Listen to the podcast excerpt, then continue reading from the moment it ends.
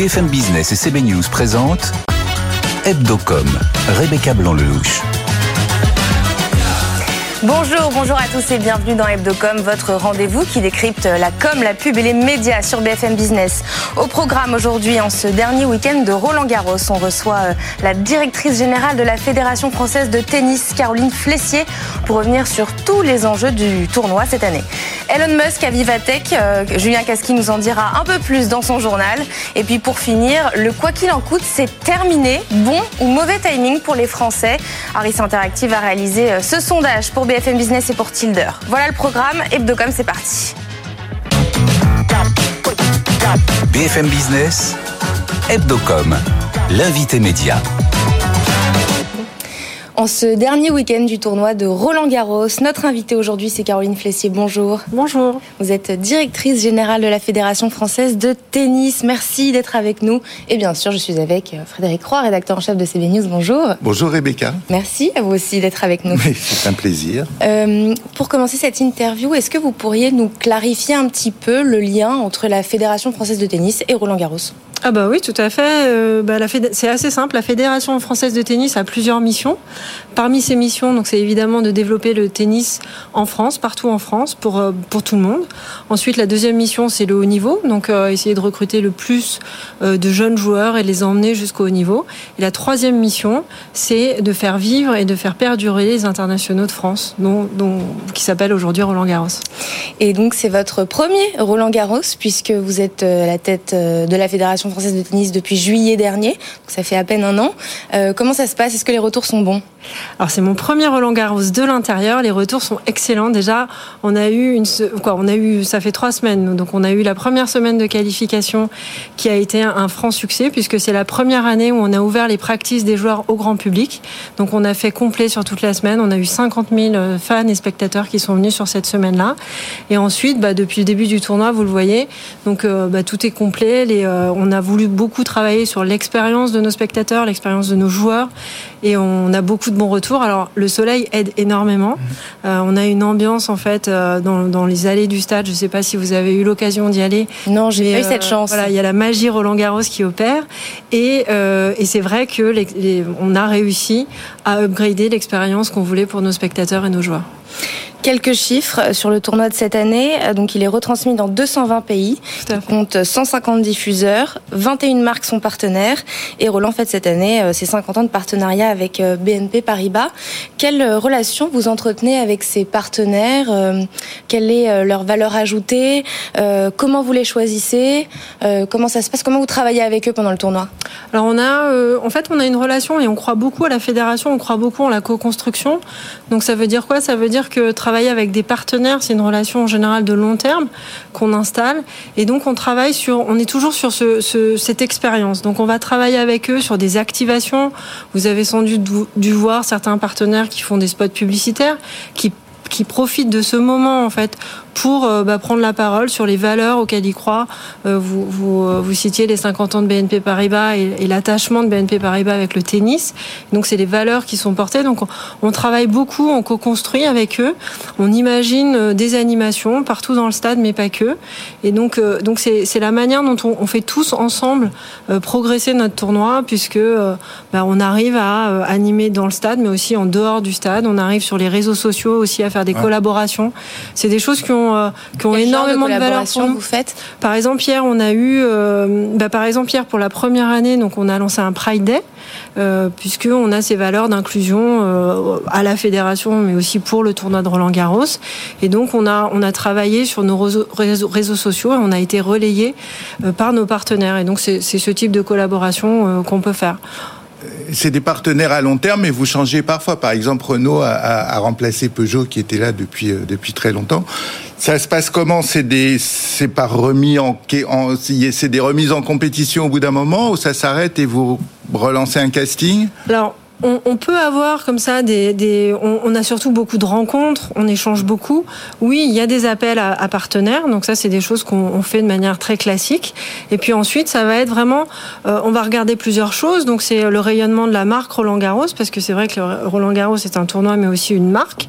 Ça va être notre capacité aussi à s'allier et à, avoir bah, des complémentarités dans nos compétences, dans la manière dont on va adresser les choses. Donc vous profitez de leur expertise à eux Exactement. aussi. Ah oui, tout à fait. Oui, oui, c'est vraiment un, un, on appelle euh, d'ailleurs on appelle ça aujourd'hui des partenaires euh, parce que on, on co-construit et on imagine des choses ensemble. Et 21, c'est un chiffre magique ou il pourrait y en avoir euh, 32 bah, il pourrait y en avoir 32. Après, on a une réalité, on a quand même une réalité physique. Mmh. C'est que le partenaire doit apparaître dans le mmh. stade. Le partenaire a envie aussi bah, de, euh, de, de oui. présenter ses, ses, produits. Et donc, c'est vrai qu'aujourd'hui, on a un stade qui fait 12 hectares avec des, euh, voilà, des, des animations, des, euh, des, il y a un principe de réalité physique, mmh. en fait. On ne peut pas non plus aller trop au-delà. Vous parliez des collaborations euh, que vous pouvez mettre en place avec ces partenariats, mais plus largement, quelle est, euh, vous, en tant que nouvelle directrice générale de la Fédération française, votre stratégie de com autour de Roland Garros cette année? Alors, on a une stratégie de communication qui, euh, qui en fait, qui, s'étend sur l'année. Ce qu'il faut savoir pour Roland Garros, et, les, passionnés de tennis le savent, hein, pendant 15 jours, 3 semaines, on a le monde entier qui aime le tennis, qui a les yeux braqués sur Roland Garros. Et on a une exclusivité du calendrier et on a possibilité vraiment de faire rayonner notre tournoi. Ça, c'est pendant l'année. Après, il y a d'autres grands chelems pendant l'année. Donc, on, il y a aussi des moments de prise de parole pendant ces grands chelems et puis toute l'année. C'est avoir une base de fans. Et donc, ça, on le travaille beaucoup avec les réseaux sociaux. Donc, nos comptes Instagram, nos comptes TikTok. On a lancé TikTok qui fonctionne, ça fonctionne très, très bien. TikTok? Oui, ça fonctionne très, très bien. En fait, on, est, on, a, on a vraiment, en fait, euh, une. Euh, on arrive à cibler, en fait, des publics différents. Vous faites des directs sur TikTok aussi? On fait des directs sur TikTok. Je ne crois pas qu'on fasse des directs sur TikTok. Par contre, euh, on a beaucoup de contenu. On travaille beaucoup avec des, des nouveaux influenceurs, les Hugo Décrypte, les, euh, on a eu Brut là cette année qui est venu. On a, on, on essaye vraiment de se dire, on n'a pas un public, on a des publics. Euh, bon, j'imagine que vous avez sans doute dû avoir des, des, des, des sujets sur, autour de la Gen Z. Mmh. On n'a pas une Gen Z, on a des Gen Z, on a des profils différents de Gen Z. Donc, on, on essaye vraiment tous de les, les adresser le mieux qu'on peut avec des contenus où euh, bah voilà, on sait que les jeunes qui ont 15 ans, 15-17 ans vont être plus passifs que ceux qui ont 20-25 ans. Donc ça aussi, c'est des choses qu'on regarde et on, on, travaille beaucoup sur ces formats-là. Vous travaillez votre public de demain aussi voilà, on travaille notre, ouais, bien sûr. On travaille notre public de demain et dans les missions de la fédération, ce dont je parlais, on a vraiment ce, ce, cette mission d'accompagner les jeunes du, du, plus, du, du, plus jeune âge en fait jusqu'au top niveau. Et c'est vrai qu'on donc on, reste au contact euh, toujours. On a euh, bah, cette mission qui est de, euh, de, de développer le tennis et le, le, sport plus généralement partout en France, de, trouver des nouvelles offres, des nouvelles manières de parler à et nos comment publics. Comment vous sentez que ça fonctionne cette, ce positionnement sur les réseaux sociaux pour, pour toucher la Gen Z euh, Quels sont précisément vos retours sur investissement là-dessus euh, alors, Vous voyez des réactions, des comportements Ou des inscriptions dans les clubs, quoi ou... Oui, alors bah, on a nos inscriptions dans les clubs. Déjà, on a passé le million de licenciés euh, beaucoup plus tôt cette année. Donc l'année dernière, c'était la première année depuis, je crois, une dizaine d'années qu'on dépassait le million de licenciés, qu'on redépassait le million de licenciés. On a dépassé le million de licenciés en mai. Cette année, on l'a dépassé avec trois mois et demi d'avance. Donc ça veut dire que ça, ça fonctionne bien. Et puis on a des, euh, on a des actions qu'on faisait pas avant. On ose davantage. On, alors Roland Garros, c'est, c'est bouger les lignes, mais on ose davantage de choses. On a fait par exemple euh, un journal de Mickey. Voilà, Mickey qui joue, Mickey et Minnie qui jouent au tennis. Ça, c'est des choses nouvelles pour toucher tous les publics. Donc la, communication aujourd'hui, c'est vraiment une stratégie globale, stratégie d'ensemble qui est nationale pour euh, les de la fédération, mais pas que, qui est aussi internationale, et pour faire rayonner aussi notre tournoi et notre marque Roland Garros. Aujourd'hui, le modèle économique de Roland Garros repose sur les droits de diffusion des matchs, en l'occurrence détenus par France Télé et Amazon jusqu'en 2027, euh, les partenariats et euh, la billetterie. Est-ce que vous allez atteindre vos objectifs cette année? Oui, on va atteindre nos objectifs. On va donc parce que on a ouvert donc cette semaine de, de, qualification à davantage de public. On a une expérience différente et euh, ben, on propose plus de contenu. Aujourd'hui, c'est nous qui produisons. Donc on est produ producteur exécutif de contenu euh, pour tout le tournoi. Et donc on, on fait cette production qu'on met à disposition de l'ensemble des, des, chaînes télé. Et donc euh, oui, on va atteindre nos objectifs. On va même sans doute les dépasser un petit peu. Sur quoi vous, vous, savez ce qui prend particulièrement bah, cette année Je dirais que c'est à peu près euh, c'est l'ensemble en fait de, de, nos services. Vous savez, à partir du moment où l'expérience des spectateurs, des joueurs, de toute personne qui vient travailler sur le tournoi est bonne, en fait, on, mécaniquement, les, les résultats viennent avec. Pour euh, terminer cette interview, euh, on accueille notre journaliste BFM Business, Julien Casqui, qui va vous faire un, petit questionnaire de deux minutes. Euh, 10 questions en rafale en deux minutes. Voilà, Julien Casqui. Et voilà, avec un chrono, on peut lancer le chrono. Allez, c'est parti, Caroline Flessier. Première question, un bon Roland Garros en trois mots. Soleil, sourire et un grand oui. Roland Garros sans Rafael Nadal, est-ce que c'est Roland Garros? C'est Roland Garros, oui. Euh, Alcaraz ou Djokovic? Je peux pas répondre. Équité sportive, je ne peux pas. Le sport que vous suivez à la télé à part le tennis La Formule 1. J'ai redécouvert la Formule 1. Euh, un match de tennis sur une durée plus courte, bonne ou mauvaise idée C'est pas à nous de décider. Changer les règles euh, Ah, l'UTS par exemple Les sets en fait qui sont trop longs est-ce qu'on pourrait raccourcir par exemple Non, mauvaise idée. Mauvaise idée. Amélie Mauresmo, directrice du tournoi en trois mots.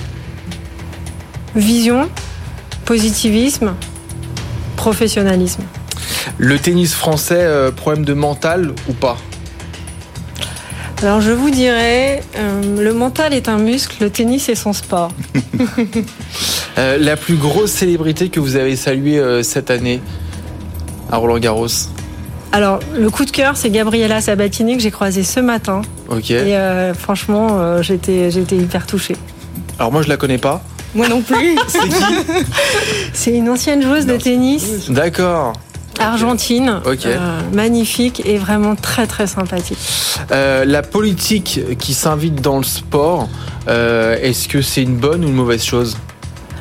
C'est ni bon ni mauvais en fait. C'est euh, la société est comme ça, la politique fait partie de la société, donc euh, c'est un fait et il faut en tenir compte. Et pour terminer, est-ce que pendant cette interview, il y a une question qu'on ne vous a pas posée que vous auriez aimé qu'on vous pose? Euh, Non, je crois pas. Une question à laquelle j'aurais aimé répondre, non. On a tout abordé. Ouais, je crois. Qui ferait un bon vainqueur de Roland Garros cette année? Selon moi? Ouais. honnêtement, j'en sais rien. Non, honnêtement, je, Non, j'ai pas. En fait, c'est deux. C'est vraiment deux joueurs très très différents. Hein. Qui euh, Joko et, euh, et, Alcaraz. Donc, euh, on pense. Vous n'avez pas de favori Non, j'ai pas de favori. C'est vraiment des, des joueurs différents en fait. Merci Caroline Flessier, vous êtes directrice générale de la Fédération française de tennis. Merci d'avoir été avec nous. C'est parti pour le journal de Julien Casqui. BFM Business, Hebdocom, le JT de la com.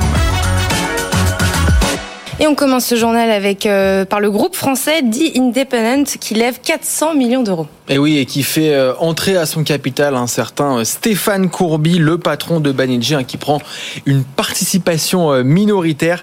The Indépendante est spécialiste des événements et du marketing numérique dans la mode, le luxe et le lifestyle. Avec cette levée de fonds, le groupe veut renforcer ses activités à l'international où il est déjà très présent et pourrait procéder à plusieurs acquisitions entre 50 et 100 millions de dollars.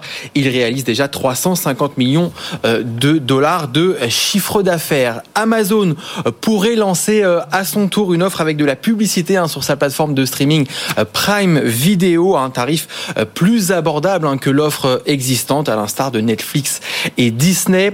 Selon le Wall Street Journal, les négociations avec les annonceurs ont commencé il y a quelques semaines.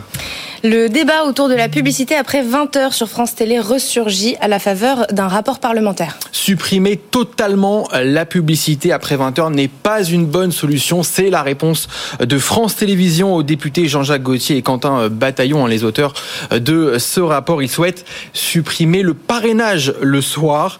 France Télé estime que cette mesure profiterait aux plateformes américaines comme Netflix ou YouTube.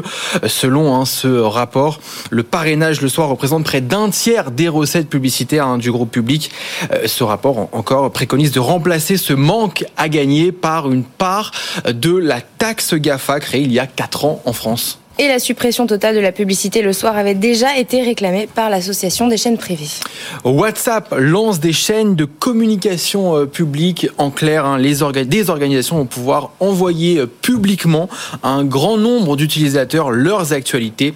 Euh, ce nouveau service hein, permettra aux marques de trouver un nouveau terrain de jeu pour diffuser leur publicité. Les équipes hein, de foot de Manchester United et du FC Barcelone font partie des organisations partenaires. Et la nouvelle du jour, c'est que Elon Musk sera à Vivatech cette année. Le patron de Tesla et SpaceX sera à Paris la semaine prochaine. Il donnera euh, une keynote et sera interrogé par Maurice Lévy, hein, le co-organisateur de l'événement. Les thèmes précis de son intervention n'ont pas encore été euh, dévoilés. Et comme chaque semaine, on termine ce euh, journal par la, notre campagne chouchou, par la campagne validée par Hebdocom de la semaine. Et cette semaine, on a choisi celle de Daddy. Ouais, la célèbre marque française de sucre, eh bien, change exceptionnellement de nom et se renomme Papa à l'occasion hein, de la prochaine fête des pères qui aura lieu euh, le week-end du 17 juin. Euh, ce changement de nom durera tout l'été et pour l'officialiser, elle lance une campagne d'affichage à partir de cette semaine. Elle s'est entourée des agences CBA Design et SoBank. À travers cette campagne, Daddy souhaite rappeler à ses consommateurs qu'elle est bien d'origine française. La marque a été créée en 1981 d'un regroupement d'agriculteurs français qui en sont devenus propriétaires.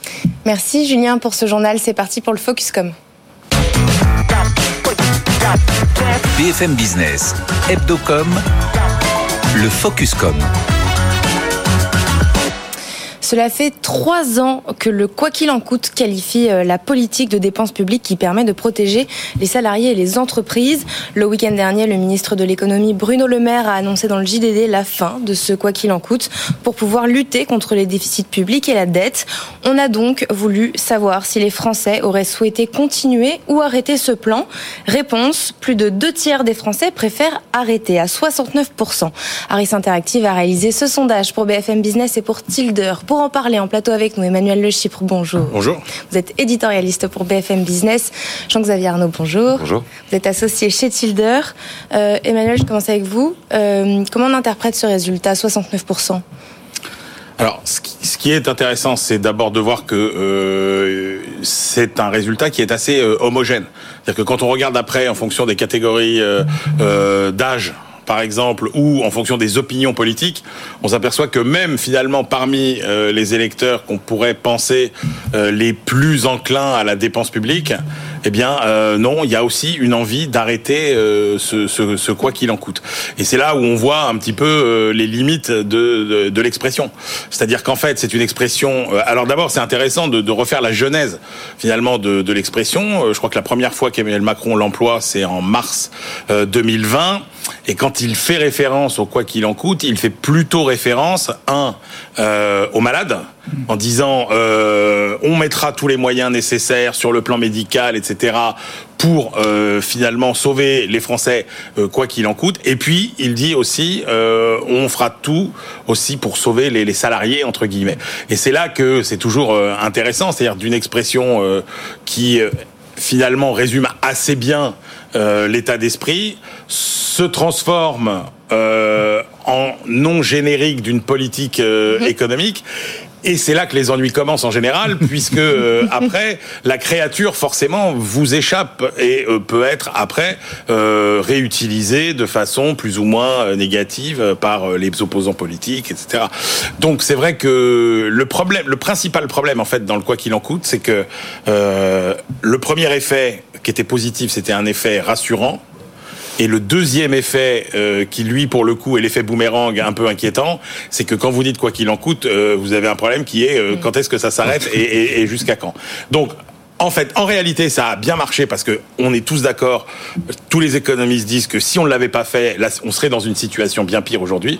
Mais encore une fois, on se rend compte que c'est compliqué d'arrêter euh, ce genre de, de politique. Et là, où ça a été euh, extrêmement compliqué pour terminer, c'est là où, les circonstances n'ont pas servi finalement le quoi qu'il en coûte, c'est que cette politique qui était au départ prévue pour lutter contre la crise mmh. sanitaire et le Covid, bah, finalement est devenue tellement générique qu'elle a été maintenue ensuite pour euh, le, le, le, la, la, guerre en Ukraine et tous les aspects factures énergétiques, etc. Où là, on en a peut-être sans doute un peu trop fait. La bonne nouvelle, c'est que finalement, les Français paraissent presque raisonnables euh, et se disent, bah oui, peut-être qu'on a été euh, trop Ils sont assez lucides sur la situation. Ouais, absolument.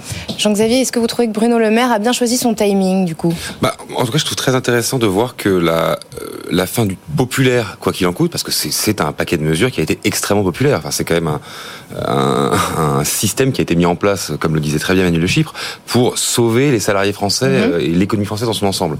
Donc c'est un système qui a été très populaire. Sa fin est également populaire, ce qui pourrait paraître étonnant. Euh, ce que je trouve intéressant, c'est de voir que euh, on a posé la question aux Français à la suite d'une séquence euh, de communication que j'appellerais séquence dette, on va dire, euh, qui allait de euh, plusieurs communications gouvernementales sur le sujet jusqu'à l'échéance de la décision de, de, Fitch sur la sur la, mhm. la, notation de la de la France. Et c'est euh, ce 69% qui est quand même très net en faveur de l'arrêt du quoi qu'il en coûte euh, peut laisser penser que le gouvernement le président de la Cour des comptes, le président de la République, ont su faire la pédagogie de, peut-être pas la rigueur, mais au moins de la raison dans la dépense publique et donc dans la maîtrise de la dette. Donc c'est vrai que j'aurais tendance à lier le fait que ce résultat euh, cette semaine est quand même très connecté à une séquence que du coup on peut juger réussie vu, le, vu ce qu'en disent les Français sur ce sujet de la dette en, amont de la décision de Fitch. Euh, Emmanuel, euh, Bruno Le Maire avait annoncé plusieurs fois la fin de ce plan, encore en février dernier. Pourquoi ça a traîné Ces signes de quoi? Alors c'est là où, pour terminer euh, de compliquer la, la, fin de la séquence, c'est qu'on est effectivement dans les injonctions contradictoires. Mm.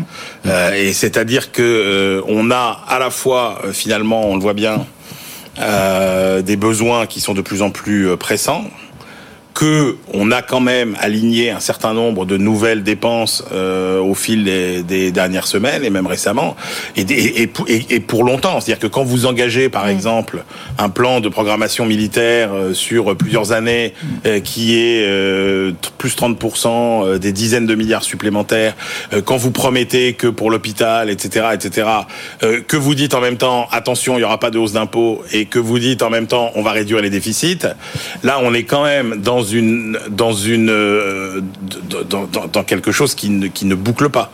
Et donc euh, effectivement, euh, on nous a il a annoncé plusieurs fois à la fin du quoi qu'il en coûte parce que lui sa conviction personnelle et ça compte aussi c'est que il y avait trop d'aides qui étaient distribuées de façon trop peu ciblée. Et ça, lui, Bruno Le Maire, c'était sa façon de, de, de, de, de gérer le, la problème. Lui, il serait bien sorti euh, en sifflet, si vous voulez, c'est-à-dire avec des, des, dispositifs de plus en plus resserrés mm. sur les populations les plus fragiles. Euh, manifestement, c'était pas ce qui était possible politiquement, puisque vous aviez, alors comble en plus de l'absurdité, euh, la réforme des retraites. alors il y avait la réforme des retraites, et puis vous aviez une opposition euh, de droite qui ne cesse de dire qu'il faut faire des efforts pour réduire les dépenses publiques et qui n'a cessé de vouloir dépenser plus. Donc pour des raisons politiques aussi, euh, le, message du quoi qu'il en coûte, il a quand même été considérablement brouillé. Et c'est vrai que Bruno Le Maire, il a annoncé plusieurs fois euh, la fin du, dispositif et que, euh, bah oui, ça, ça a traîné effectivement. Rapidement, Jean-Xavier. Non, c'est vrai. Qu'est-ce que ça veut dire concrètement à la fin du quoi qu'il en coûte? C'est pas si clair que ça. Est-ce que ça signifie qu'on arrête et qu'on met des mesures en face qui sont des mesures plutôt de rigueur Est-ce que c'est une énième fin du quoi qu'il en coûte qui en fait devra être euh, suivie d'une réelle nouvelle fin du quoi mm. qu'il en coûte, ça a déjà été le cas. Euh, c'est à voir. Ce qui est certain, c'est que la suite de, enfin, le poste quoi qu'il en coûte ne va pas être évident pour euh, Emmanuel Macron et pour le gouvernement, puisque je pense que depuis sa, sa campagne de réélection, il a quand même très collé à son image euh, un côté ultra dépensier, toute vanne ouverte sur tous les grands sujets. Euh, vous citiez mm. l'hôpital, euh, je pense qu'on mm, peut également citer l'éducation, la justice, tous ces sujets sur lesquels les Français sont extrêmement préoccupés et sur lesquels beaucoup d'engagements de dépenses ont été pris hors cadre du quoi qu'il en coûte. Néanmoins, euh, ça coûte beaucoup. Donc où est-ce qu'on atterrit, c'est pas très clair. Merci Jean-Xavier Arnaud d'avoir été avec nous. Vous êtes associé chez Tilder et merci Emmanuel Le Chiffre, éditorialiste pour BFM Business, d'avoir été dans Hebdocom aujourd'hui.